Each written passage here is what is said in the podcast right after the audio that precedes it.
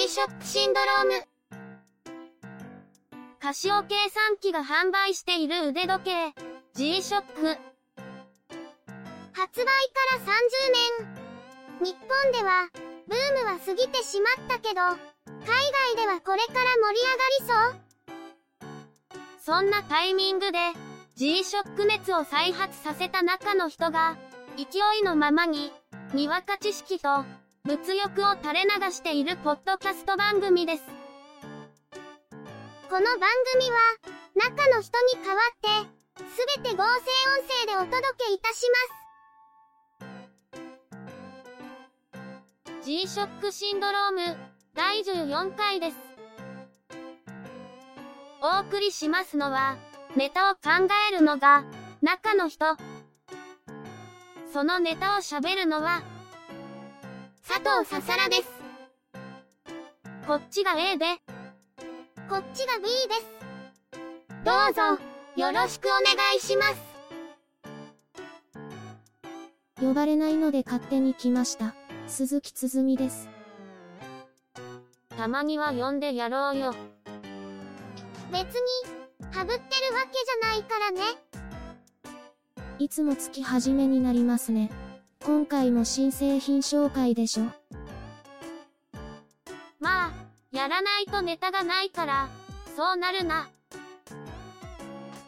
今月は、3機種だけの発売だね。フロップマン、マットマン、レンジマンに、カモフラージュ柄を施した、メインカモフラージュ。最近、カシオはカモフラージュ柄が好きみたいですね。柄としては、割と無難だしね。今回のカモフラージュ柄は、いわゆるスプリッター迷彩風の配色になってるね。スプリッター迷彩という名称は、正式な名前ではないようで、正式にはキース・フェリスパターンというようです。強いて言うなら、シマウマ柄じゃない方のダズル迷彩も、スプリッター迷彩に近いのかもしれません。なんかマニアックな方向に転がり始めたけど。プリント技術が進歩して、最近は表面プリントがどんどん凝った方向に向かってる感じ。今後も面白いのが出てくるといいね。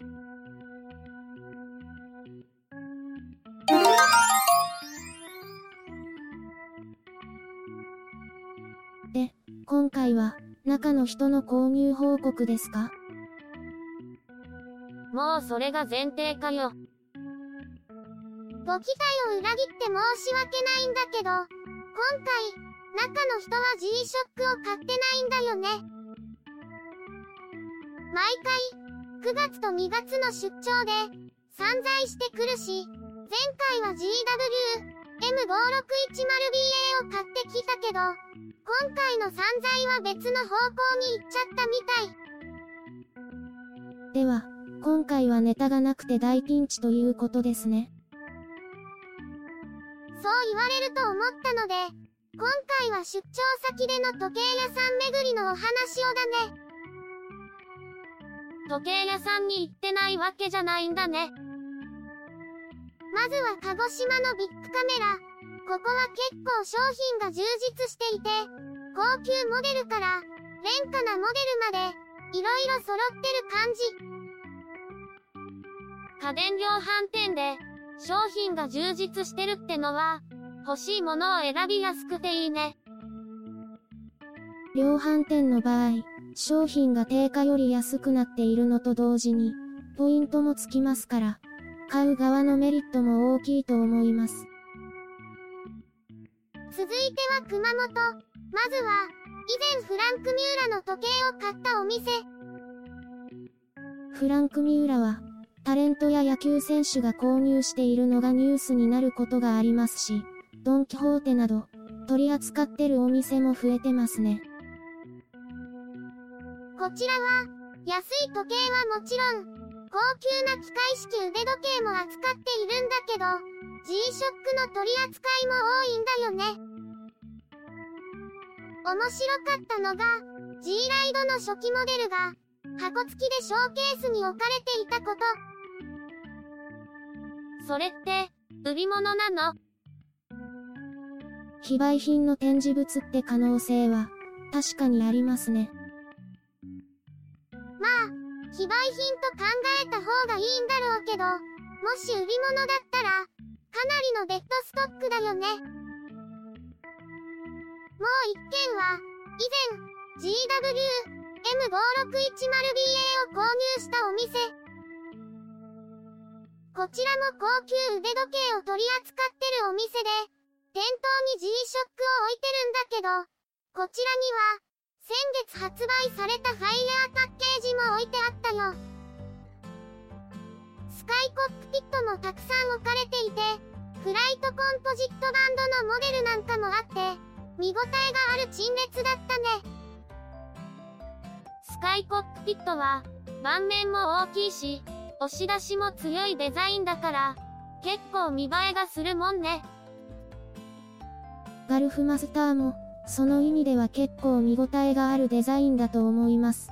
ブラック基調のカラーリングだと、フォーマルな雰囲気もあって、スーツなどにも合わせやすそうです。ブラックのガルフマスターも置かれていたけど、確かに、スカイコックピットと並んでいても遜色ない、高級感があったと思う。いろんなモデルを見比べて、いろんな味わいがあるのも、G-SHOCK の魅力の一つだよね。そういえば、あと半月で、2014年度が終わるよね。年度末で、中の人も忙しくてストレスが溜まり気味のようです。じゃあ、また、買うね。今年は、というか、来年度は、数はあまり買うつもりはないみたいなんだけど、数よりも、クオリティを重視した買い方はしたいって思ってるみたい。限定モデルとか、スカイコックピットとか、ガルフマスターとか、そっちの方に向く感じ ?GS のクロノグラフなんかも、まだ入手していないですし、MTG とか、MRG という可能性もありますよね。MTG や MRG、それとスカイコックピットの GTW1000 シリーズは高級すぎて除外だね。スーツ着用時につけられる感じなのが GW4000 か MTG910DJ くらいしかないので高級感があるモデルがもう一つくらい欲しいってのはあるね。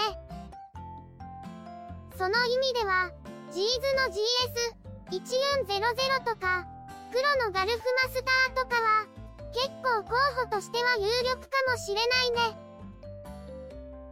結局のところ、なんだかんだ理由をつけて、コレクションは増えていくわけだね。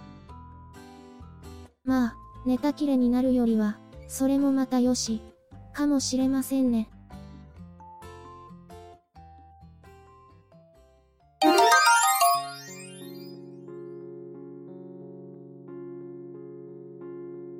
ショックシンドロームでは、皆様からのご意見、ご感想、G-SHOCK にまつわるエピソードなど、コメントを待ってます。配信ブログのコメント欄に書き込んでいただいたり、iTunes のカスタマーレビューに書き込んでいただけたら嬉しいです。こういうゆるい番組なので、気兼ねなく送ってくれたらと思います。それでは、今回はこの辺りで失礼します。また次回、よろしくお願いします。